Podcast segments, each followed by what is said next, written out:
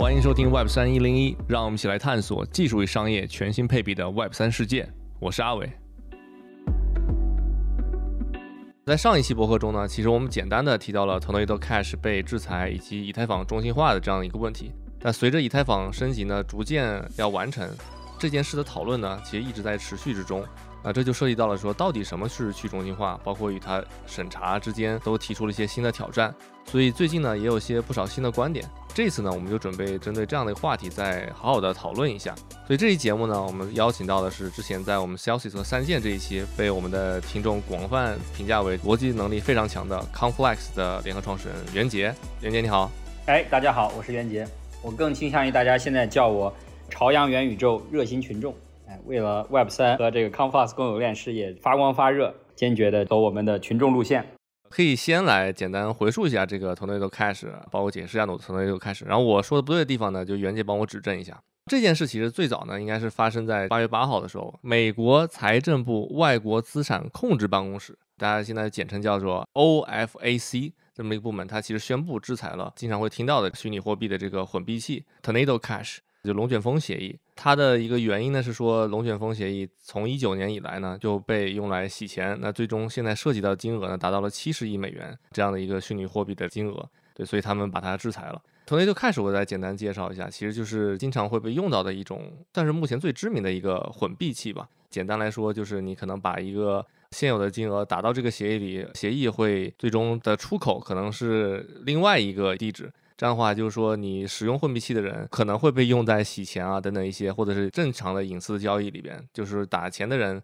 可能最终出去的地址是另外一个地址，这样的话大家无法去追踪这个打钱的协议的地址钱的流向，所以可能有部分被引用在了一些不法的这个用途之上。但这个过程呢，就引发了一系列的一个事件，应该是在第二天哈报道。Tornado Cash 的在 GitHub 上的代码库被删除掉了，然后他们的 Discord 这个服务器后来也随之而然被删除，然后最后面发展到应该在十二号左右的时候，他们其中的一个开发者应该叫 Alexi，好像还是被荷兰当局给逮捕了，引发了一系列大家很多方向的讨论。我想问一下袁杰，就是说这个 Tornado Cash 本身它作恶了吗？它是不是一个中立的协议呢？首先，技术它一般来说被发展出来。它是用于好的地方还是坏的地方，是取决于使用技术的人他的目的和用途。技术本身，你说它天然做出来就是用于邪恶的事情，那如果这么说的话，比特币比 Tornado Cash 其实天然上更具有这样的属性。它的匿名、全球化、抗审查，早期都是用于比如说暗网丝绸之路。Tornado Cash 其实已经是比特币要从创新和使用的范围和规模上要小得多的一个技术协议了。它的这样的一个协议主要是以太坊上的混币池的一个智能合约。那你说，难道它被创造出来就是作恶的吗？我个人并不这么认为，因为它同时可能也提供了很多隐私上面的功能和保护。它是用于隐私，还是你是用它用于洗钱，还是怎么样？这个取决于使用它的人的目的和用途。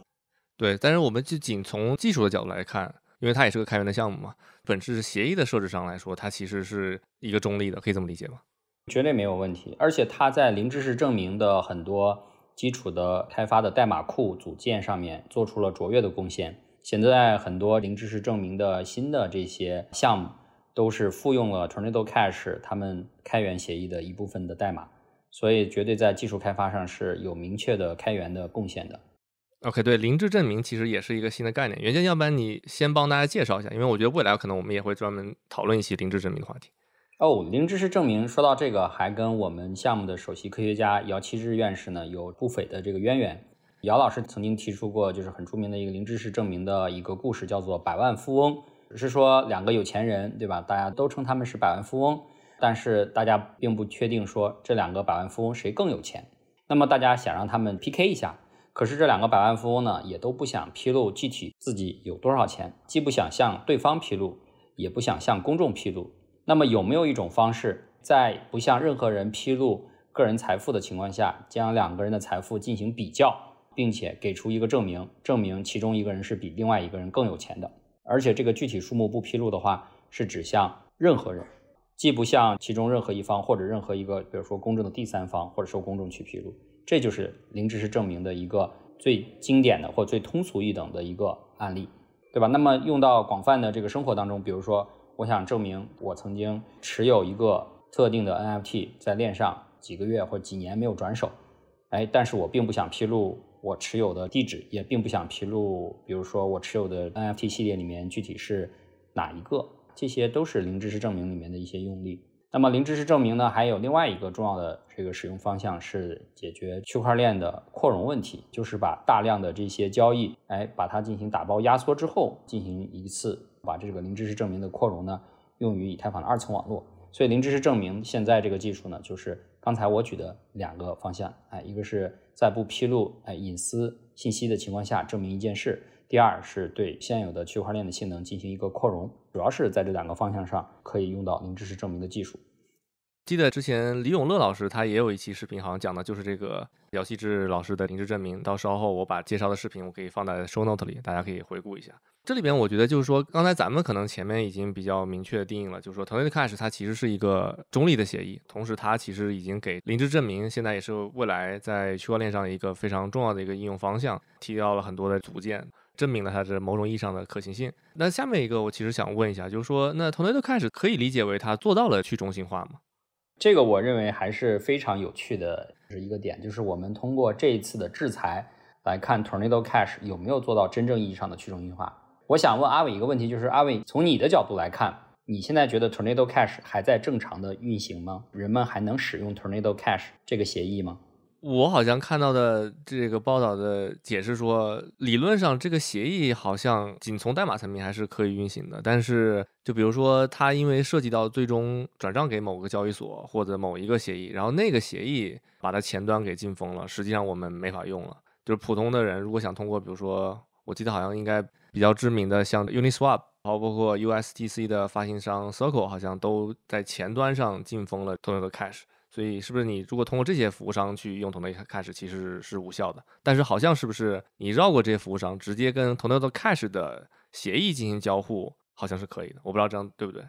嗯，那我来稍微给大家祛魅一下。即使 Tornado Cash 的其中的一个创始人被抓了，即使 Tornado Cash 在 GitHub 的代码库被删掉了，即使 Tornado Cash 现在的前端页面不能访问了，即使 Tornado Cash 的公用的 RPC 服务，一个是这个 Alchemy，一个是 Infura，这两个公用的 RPC 都不能使用了。今天，一个稍微有一点就是链上交互的一个开发者，仍然能够正常的使用 Tornado Cash 来进行混币或者他们匿名的需求，转出一笔不知来源的一个钱匿名需求。这就是我觉得说为什么 Tornado Cash 做到了真正的去中心化的这个点。那我一个一个的点来讲。首先，我们从代码库删除了。那么代码库删除了并不重要，因为 Tornado Cash 的智能合约是部署在以太坊上的。以太坊本身就是一个去中心化的网络，那每一个节点里面都仍然保有 Tornado Cash 的智能合约的代码。Tornado Cash 的代码即使 GitHub 被删掉了，但它依然保存在以太坊之上。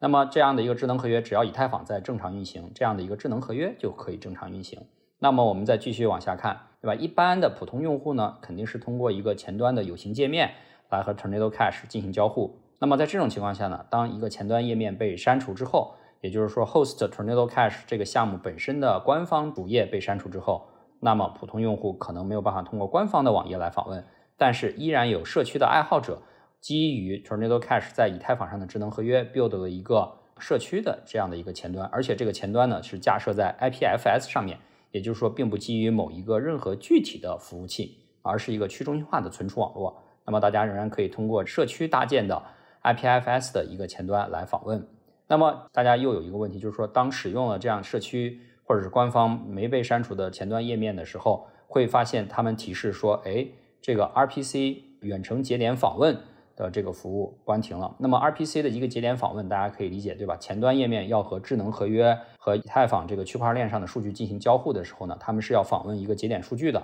一般来说，普通用户都不会自己搭建一个以太坊节点，而是通过访问公共的节点数据服务，比如说 Infura 还有 Alchemy 来获取区块链上的数据，并且将链上的数据反映到前端。公开的知名的这些节点服务商呢，他们也响应了美国的制裁，下架了这样的一个 RPC 对 Tornado Cash 智能合约的一个远程节点数据服务。但是在这种情况下，任何一个可以自己在家里搭一个以太坊节点的开发者，其实这个并没有多难啊。你有一个 Geth 就 Geth 的一个客户端，对吧？你下次跑一个以太坊全节点，让自己的比如说社区的前端啊，IPFS 的这个前端页面，它的这个 RPC 远程节点数据服务的指向指向你自己的以太坊客户端，那么就仍然能够把 Tornado Cash 跑起来。而 Tornado Cash 智能合约里面现在仍然存有大量的以太坊、WBTC、USDT 和代，也就是说，即使在创始人被抓、GitHub 被删、前端页面的服务器被关停，在今天 Tornado Cash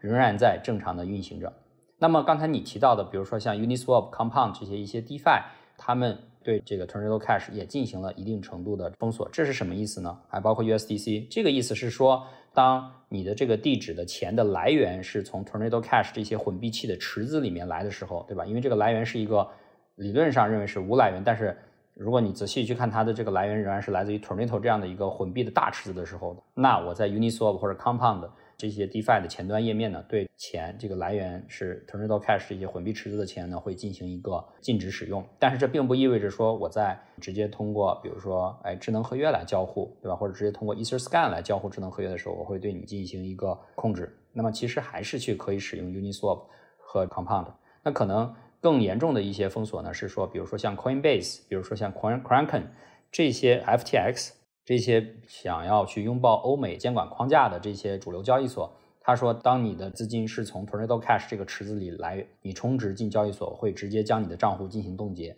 那么这种呢，可能是更严重的一个问题。当然了，这个世界就是将这个以太坊、比特币来充值到交易所并进行交易的这些交易所，还有大量的是并没有积极的在拥抱美国的这个监管环境的，比如说币安，比如说还有一些其他的发展中国家的小交易所，哎，他们并没有对。钱的来源是 Tornado Cash 池子的这些以太也好，或者 WBTC 或者 USDT 也好，有任何的意义。当然了，USDC 稳定币呢会更特殊一点，就是如果你的 USDC 的来源呢是 Tornado Cash 的混币池，那你有可能你这个 USDC 会直接被 Circle USDC 的项目发行方直接进行冻结。也就是说，那你的这个资产，别说是因为别人的限制而不能和那些应用的前端进行交互啊，是直接被冻结。所以呢，大家可以看到，就是说 Tornado Cash。它的去中心化程度是非常彻底的，创始人被抓，代码被删，服务器没有，对吧？它仍然能够运行。它的限制虽然有种种，交易所充值会被冻结，和很多知名 DeFi 在使用普通的一个官方的前端页面去交互的时候可能会被封杀，但是还是有很多的选择。我觉得这一次 Tornado Cash 被制裁的这个事件，以及你作为一个真实的 Tornado Cash 的一个用户，你真实的去看过程的时候，你就会发现，对吧？去中心化其实体现在很多层面。第一，链的层面。第二，智能合约的层面；第三，远程数据访问节点的层面；第四，前端的页面的层面；第五，甚至是单个资产本身这个层面；第六，支持这些资产的一些衍生的，比如说生态，比如说交易所是其中很重要的一环。所以它是很全方位的一个理解。但是在我看来，就是 Tornado Cash 今天仍然在正常的运行，也仍然有大量的生态设设施，并没有对他们进行全面的封杀。所以这个世界还是非常有趣的一个地方，在去中心化的一个很泛的定义上，还是我觉得做到了说 OK，远比你的这个美元在银行里被美国的联储的长臂管辖去冻结这一点上来讲，还是有趣的多得多。它的每一层自主性、去中心化性都有很有趣的替代，所以这个是我个人的一个亲身经历和大家的一个分享。我觉得袁杰这个分享非常棒啊，帮我们非常细节的一层一层的分析了一下从那都开始的去中心化的这些细节啊。我理解就简单而言，在部分表面上或者前端上它是被封了，但实际上你要如果能跟合约直接交互，甚至在有一些其他交易所还没有关停的国家，它依然其实是运行的。确实是今天我们讲这个去中心化的一个非常神奇的存在，它是不是被封了？但它也没有被封，好像同时存在这么个量子态的感觉。对，没错，现在的这个状态可能就是说，OK，以后 Tornado Cash 的这个产品智能合约没有一个官方的前端，大家可能使用各自社区的，或者是有些人根据智能合约自己搭出来的前端，这些前端呢也没有一个稳定的节点、远程数据节点服务来支持它。可能是说大家需要自建节点，或者是访问不知名的一些节点数据服务的这个远程支持。第三呢，就是说当你去使用了这个混币器得到的这些数字货币之后，你要去哪里进行，比如说出金，对吧？换成真正的法币的时候，你要谨慎的选择啊。如果你把它们充值到美国监管范围之内的数字货币交易所的话，有可能你的资产会被冻结。所以就相当于说这是一个状态。那么未来的话，你说 Tornado Cash 会不会持续的去迭代？那我认为它的这种持续迭代可能性会比较低。但是基于他们已经留下来的这个宝贵的技术的这些代码库，我觉得是一个知识财富啊，会继续在其他项目上发光发热，并且被继续的去发展。这个就是开源社区的一种精神啊，我我觉得是非常令人感佩的。对，这里边我觉得有两个技术细节吧，我再追问一下。刚才提到了，最后说很多 Cash 它的本身这个协议可能已经不能再升级了。就这里面我觉得两个问题，第一个就是说它的协议其实已经运行在以太坊上了，所以如果我们非要把它想彻底的删除掉，几乎没有可能性，对吧？就是相当于因为它已经在链上了，除非我们把这个链硬分叉或者倒退回去，几乎是不可能的事情。呃，这个点呢，说实话，我还不能给出一个百分之百的答案。但我认为，就是说，将它删除的可能性几乎为零。就是首先，以太坊不会回到一个在 Tornado Cash 智能合约部署前的一个时间节点，从那个时间节点开始硬分叉，因为从那之后发生了无数多的事情。如果说要从回到那之前去硬分叉的话，那以太坊已经是一个笑话。这是第一，就是说，通过硬分叉以太坊来消除抹除 Tornado Cash 智能合约这一点，肯定是不可能的。不可能百分之百确定的。第二点呢，就是说，Tornado Cash 智能合约的部署之后，它合约呢一般来说有一个叫做 Contract Owner，这个 Contract Owner 它的这个设置，这个合约是可升级的，对吧？是个可升级的逻辑呢，是说掌握在那一般来 Contract Owner 是一个地址啊，这个地址的私钥，对吧？掌握在比如说两个核心的开发者手里，还是说这个 Contract Owner 呢，它本来指向了一个比如说零地址，就是零 x 后面很多个零，那么这个地址其实大家是复原不出它的私钥或者是助记词的。那么你就可以认为，相当于这个智能合约的部署者宣布放弃了合约的拥有权，那么这个合约它就相当于说，哎，不可能被升级啊，是一个根本不可能被更改的。那么还有一种逻辑呢，就是说合约它的这个升级逻辑呢，必须是通过链上投票，哎，链上投票呢，具体它的投票的达到了一个特定的比例，可以去升级这个智能合约。哎，具体说实话，他们的这个合约写死到什么程度，我还真的没有做过非常细致的调研。但就我目前来看，两个智能合约开发者并不具备就是关停智能合约的能力啊，就是他们并没有紧急关停或者是彻底关停这样智能合约的一个能力。对我看到后面续应该是在十四号左右的时候有一个报道，就说法 Tornado Cash 的道被解散了，多钱钱包也已经被删除了。按照这个逻辑的话，是不是它其实应该也不太可能被再升级了？对，Tornado Cash 道这个东西呢，更多是跟 TORN 这个代币呃相关的一些智能合约被删除了，而 Tornado 道 Cash 本身作为一个产品，它用于混币还有零知识证明的生成这些 proof 的这些合约部分是没有，还是依然保存在以太坊上的，它并没有消失。这个 Tornado Cash DAO 它主要是指代币治理、代币的分发的这些相关。当然了，就是说代币治理的这个东西，就包括了说他们比如说通过投票的方式来升级原来 Tornado 产品本身智能合约部分。那如果说这个道本身被解散以后，那可能通过链上治理来升级智能合约的这一部分可能性就彻底的消失了。那 Tornado Cash 这个产品本身的智能合约是不是还有 Contract Owner？具体这件事情可能需要请一个资深的开发者稍微看一下。但就我目前的理解，应该是没有的。如果有的话，我认为就是那两个创始人之一被抓了之后，他为求自保，应该第一时间就会说关停 Tornado Cash，大家快速的把代币提出。理理论上应该是不行的。如果他有这样的一个特权的话，那我觉得 Tornado Cash 根本就不可能发展到今天这个规模。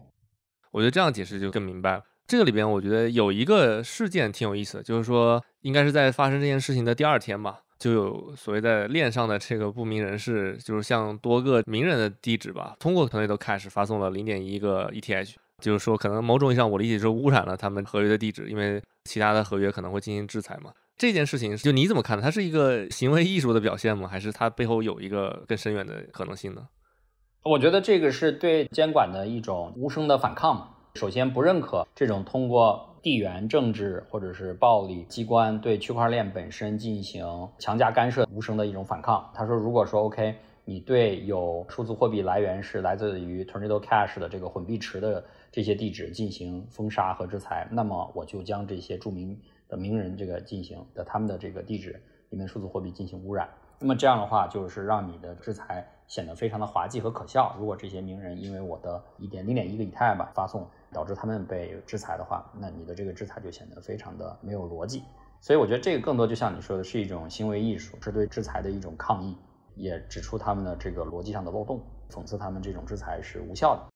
那这里边我其实挺好奇，就是说 Tornado Cash 它本身它有自证清白的功能吗？其实是有的，就是因为我自己本身是一个 Tornado Cash 挖矿最早，也就是说你把以太存进去以后呢，你是可以生成一个 receipt，这个 receipt 是可以证明你存进 Tornado Cash 的钱是从哪个地址来的。那么这个 receipt 你可以选择给任何人，你也可以选择就直接把它销毁。那么这样的话，当你把这十个以太提到一个新的地址的时候，你把这个钱存到，比如说 Coinbase，Coinbase 在没有去响应美国就财政部制裁的时候呢，它其实那个时候就对 Tornado Cash 有一定的警惕程度，因为他们知道自己最终要走向合规的路线，所以那个时候他就是说会要求你提供个 receipt。所以其实 Tornado Cash 在产品设计的初期呢，就考虑到了这一点。对于那些需要自证清白的人，他们其实就提供了这样的 receipt。那么这样的话呢，其实黑客就并不能给出这样的 receipt，因为黑客给出的 receipt 会显示说这个钱的来源的地址是进行了攻击之后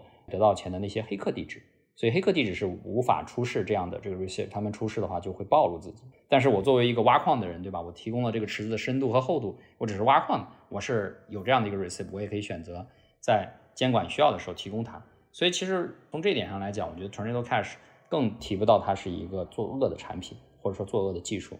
对，所以其实理论上更合理、更柔性的这个措施，其实就是说，那大家用这个协议的人可能需要证明他是不是洗钱的、作恶的。那其实理论上是可以做到这一点的，那也不需要说你整个协议就被禁封掉，其实没有这个必要。但是呢，我也能理解监管他们那个角度。你像我们这样的挖矿的人。虽然我们能够提供自证清白的 receipt 就是证据，但是我们在无形中都增加了这个池子的厚度。其实我们相当于组成了一个茫茫人海，让黑客更容易混迹其中。如果我们都不去参与这个协议的话，不提供这个池子的深度，黑客对吧？他一个人进去，一个人出来，把大象关冰箱，你再把大象从冰箱里取出来，那就还是那只大象，对吧？但如果我们是森林里的一群人，那它就不容易摘出来了。从那个开始，其实我们大家对这件事情。到底是怎么回事儿？然后发生了什么？可能比较模棱两可的点在哪里？可能大家也会已经比较清楚了，就可以到下一个事件了。其实也是由 Tornado 开始引发出来的，应该是在八月的十六号吧。Twitter 的一个 KOL 叫 Elon 吧，他发了一个 Twitter，其实就说到，因为近期随着以太坊升级从 POW 转成 POS 的越来越近，他就发现有百分之六十六的新标链验证者呢，其实就是一些大的协议方啊，比如说 Lido 啊，然后 Coinbase 啊。他们其实遵守了刚才提到了 OFAC 的这么一个规定，对吧？他们可能选择要制裁 Tornado，这就引发出来的一个问题，就是说，那未来如果他们选择了接受这个美国政府的这个监管之外，那以太坊之前说的去中心化的节点可能就变成中心化了，会被监管，引发了第二波这样的一个讨论。回到今天，因为这个事情已经过了两周时间，袁健，你觉得就是说，今天我们还可以说以太坊的节点它是可以做到全球去中心化的吗？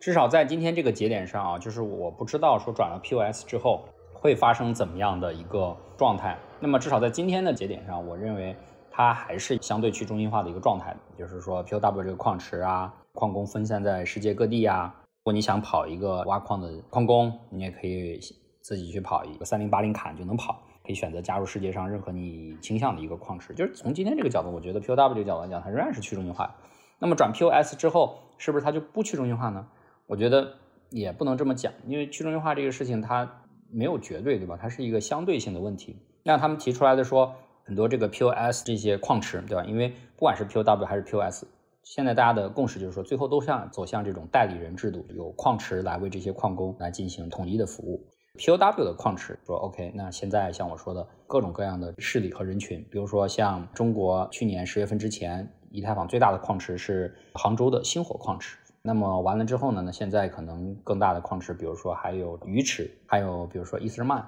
比如说星火，还有鱼池这些，他们肯定不是一个西方规则下，或者是说西方叙事下的人掌握的矿池，对吧？他们是中国人，星火的老板，还有鱼池的老板，这些最上面都是中国人啊。那他们肯定是相对于说，OK，那西方的这些伊斯曼这样的矿池来说。他们本质上不是同一种人。那么从制衡的角度来讲，其实或者从去中心化的角度来讲是更好的。那么如果转到 POS 之后，对吧？我们可预见的，像 POS 现在最大的一些代理矿池，比如说像 Coinbase，比如说像 Kraken、Anchor，比如说像 Lido，这些你可以理解，他们都是受美国监管、受欧美监管的西方金融机构，或者说去中心化的金融协议。那他们当然是更容易就是受到。美国的一些制裁令的这些影响，那么从这个角度上，从参与的人的这个角度上来讲，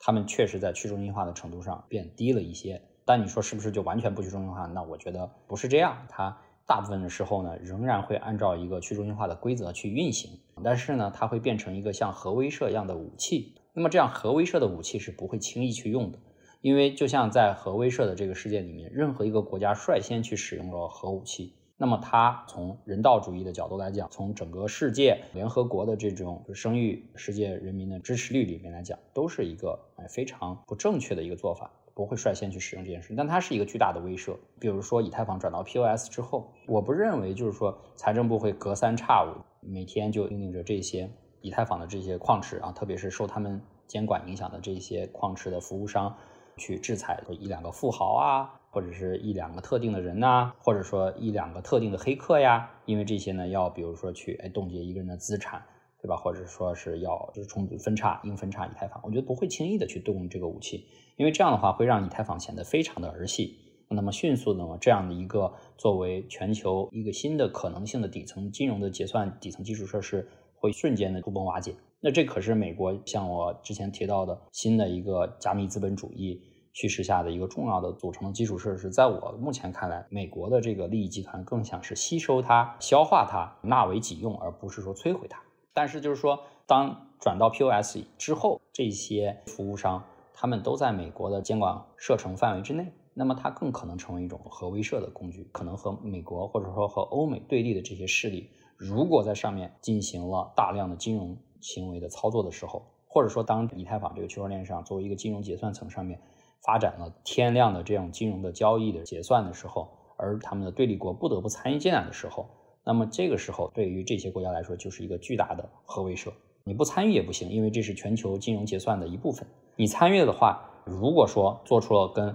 欧美利益不一致的地方，那我就有可能去制裁你，对吧？而且这种制裁是完全站在这些欧美人的利益上的，那么欧美人到时候肯定也都是一致去支持这件事情。就像之前俄乌战争的时候，很多俄罗斯的美元资产，比如说美债啊什么的，被瞬间的清零，很多俄罗斯的高官的个人的被冻结啊，甚至他们的数字货币资产都被冻结。所以这种东西就是一个核威慑，它只在关键的大型国际冲突的时候才有可能被使用出来。但是如果你说今天，你说我以太坊我要照今天这样的一个，或者说照甚至以前星火矿池还在的时候这种局面去发展下去。难道说以太坊想要轻易的去冻结，因为国家意志或者国家利益的事情去冻结，比如说任何一个中国政府相关或俄罗斯政府相关的这样的一个资金的转移的时候，那是不可能的。所以我觉得就是说，从制衡的角度来讲，确实变得更差了，因为从参与的人的这种族群的构成上变得更加的集中，变得利益更加的一致。这种去中心化削弱之后产生的这种潜在的威胁。它更可能是一种核辐射类型的威胁，它不可能在日常的工作当中，即使是朝鲜黑客黑掉了一大笔钱，我觉得使用的可能性也非常低，因为你很难证明说这是对吧？朝鲜黑客更多的可能性是像我说的国家级别的冲突的时候，就像之前俄乌战争，美元资产作为一种全球性的结算货币和全球性的金融资产，被确实利用到了这场战争当中。当所有的国家都参与当中去的时候，但你发现这个底层基础设施从上面的金融应用。到底层的记账的节点、验证出块的矿池服务商，都牢牢地掌握在美国监管的射程范围之内的时候，而你又不得不加入的时候，那个时候就已经晚了。对核威慑这个比喻，我觉得是非常准确的，这个也很形象。我正好多追问一句，那因为当时有推特上有这么一个言论之后呢，像 Vitalik 还包括 Coinbase 的这个创始人 Brian，他都说，如果未来真出现这样情况呢，就要求强行的审查，那他们。比如 Coinbase 就会放弃质押，然后 Vitalik 就说他们会视这种审查为攻击。就是你觉得这个如果真极端的来讲，到时候会有更好的方法吗？还是他今天说他们今天当然要需要表个态的？这个说法比较儿戏吧？你想 Coinbase 是什么？是一个美国的上市企业，它的最大的股东创始人 Brian 股份已经非常稀释了，而且自己已经卖掉了不少。到时候你说谁代表这个公司站出来说我要对抗美国政府的监管？他会吗？他有什么立场？他有什么利益？是 Brian 这个人有理想主义，还是说 Coinbase 这个公公司从上到下有这种理想主义支撑着他们去做这件事情？还是说每一个除了 Coinbase、Lido、Anchor 这些在美国注册去全力做合规业务的这些金融机构，他们有浑身散发着这种理想主义的光辉，对抗这种政府、对抗中心化的霸权？你觉得这是我们可以依赖的吗？区块链的整个基础并不是建立在人之初性本善的这个逻辑上，对吧？它是建立在大家都在为各自的利益去最大化的同时，而互相博弈的情况下，还能产生这样的一个结果，而不是指望说每个人都身上充满着理想主义和光辉，然后去做这件事情。这个是 Bitcoin 以及中本聪他的这个理念。那么 Vitalik，我觉得正是因为他要发展上层的应用，也正是因为他是一个宗教领袖式的人物的存在，实名的，他不得不去妥协的，他没有别的选择。他今天说出来的这种话呢，我觉得只是一个时代的迁移的过程中，他需要让很多人的情绪得到安抚。所谓的社会惩罚，靠社会共识。那么，请问社会共识的程序在哪里？社会共识的程序是投票，还是说大家怎么执行、怎么落实，对吧？执行完了以后，比如说我们通过投票，投完票以后，那么能不能有强制力去落实、去执行呢？我觉得这些都是非常儿戏的。就是这些话，在我看来，真的只是安抚。就是曾经为了这些托邦加密的乌托邦去努力和奋斗的人，安抚他们的情绪，因为这些话说出来以后，那比如说你问我，我还真不知道这些什么社会惩罚，Coinbase 表态什么，我们就放弃这个业务。他们可是个上市公司呀，谁到时候有这个立场去拒绝一个赚钱的业务、一个合规的环境和全体员工上下在美国的人身安全？谁能拒绝？谁能代表这个事情？所以我觉得很多话都是空话呀。Vision 的这句话也是背后没有实施的流程。没有流程实施之后确保执行的强制性都没有啊，所以我在我看来非常可笑。我看到那个明道，因为最近参与了挺多讨论，他有一个推特的 thread，他最后有一个结论说，最有效的这种抗审查的方法，其实简单来说就是要看能绑定多少利益相关方，通过资产沉淀、繁荣生态，形成对网络这个高度依赖，迫使接受技术的中性成为既定的事实吧。就他大概是这个逻辑吧？你觉得他这是一个比较好的这么一个总结吗？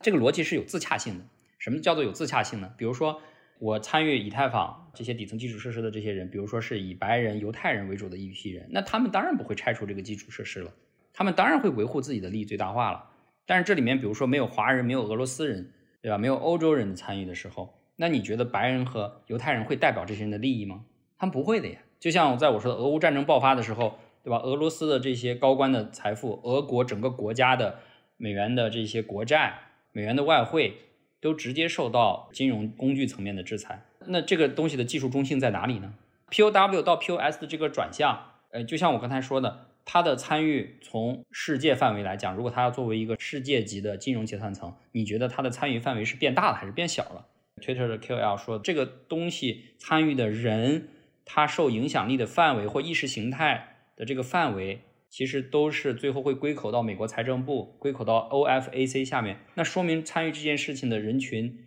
变小了，那利益其实是更集中了呀，对吧？那明道老师的这个逻辑的自洽性是说，对吧？渗透到更多人的孙子里面去，儿子里面去，那问题是有吗？是朝这个方向在发展吗？还是朝这个方向的反方向在发展呢？对吧？这才是事实性。有人的地方就有江湖，对吧？我们当然希望这个江湖的势力是均衡的。那这样会有一个百花齐放，而不会产生霸权、奴役、剥削，是往这个方向发展。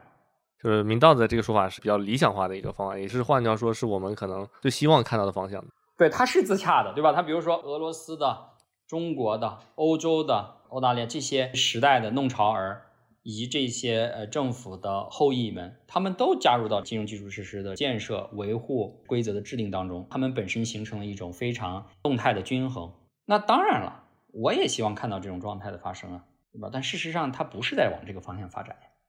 我总体而言，我觉得前面我们聊的这些，就主要是基本覆盖了我这些问题。你觉得还有什么点需要再提一下吗？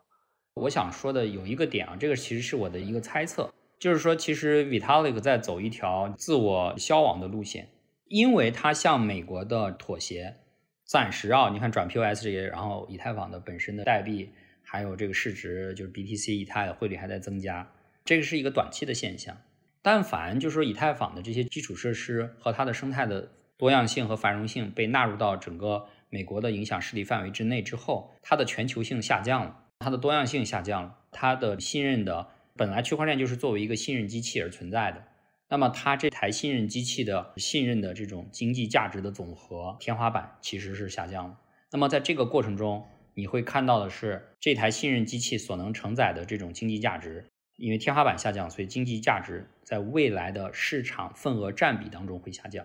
也就是说，可能总量绝对值还在上升，但是我认为以太坊未来它经济价值的总量占比会下降，而且这件事情已经在发生，而且这件事情发生的这个过程可能最早是由赵长鹏发展 BIC 这件事情而造成的，最后后来 Polygon 对吧，索拉纳、Avalanche 这些人来分一杯羹，但是未来你会看到有更多的人来分这杯羹，而分这杯羹的这些人就是美国人。可能 CZ 可能孙雨晨有他们的一席之地，但是因为他们得不到背后整个国家政策体系地缘上面的支持，他们得像海盗一样，对吧，在世界到处去漂移。但是美国这块区块链或加密货币的 Web 三的热土已经大大的放开了，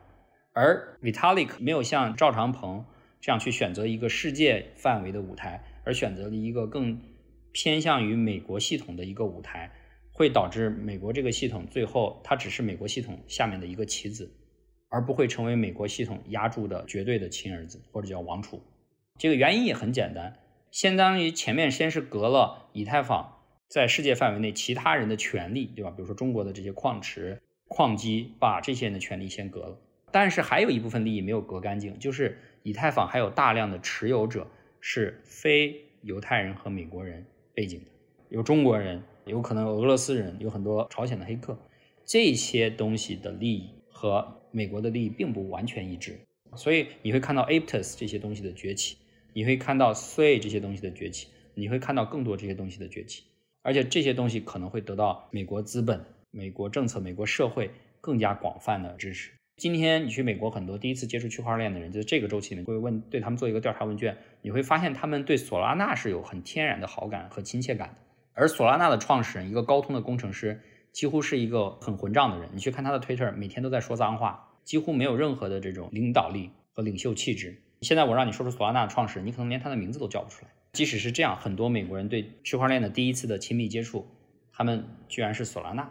而索拉纳、Avalanche 这样的公有链也在承载着越来越大的经济价值的市场份额。而我预言这样的一个步骤其实是会加快的。而比特币还是那个比特币，而以太坊在未来的这个格局中。它的影响力会越来越下降，即使 Vitalik 依然在苦苦的支撑，他认为向美国、欧美的这一套话语体系、意识形态体系去妥协，会给他更大的空间。而我恰恰认为是相反的，我觉得我们可以拭目以待。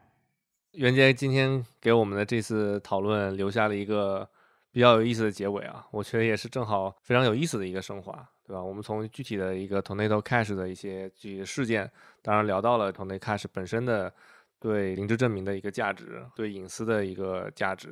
对吧？然后再到以太坊节点现在存在的这么一个中心化的一个可能性。当然，我刚才袁杰也提到了非常好的一点，这个比喻。啊？就是类似于这个核威慑一样，它不会马上的使用。由于整个这个大势的转变，可能会带来一种刚才袁杰提到的这种预言哈，可能以太坊的声势会因为这样的一个转变而慢慢下降。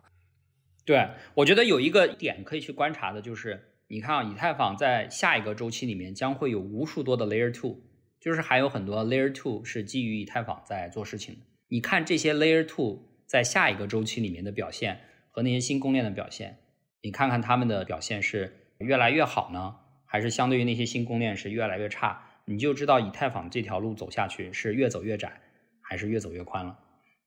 我觉得这也是给到我们一个指标。接下来随着很快这个以太坊即将完成从 POW 转 POS 的这么一个升级啊，我们也逐渐能看到更多更清晰未来的路径。那今天我们就先聊到这儿，感谢袁杰啊，感谢参与这次讨论。谢谢阿伟，谢谢邀请。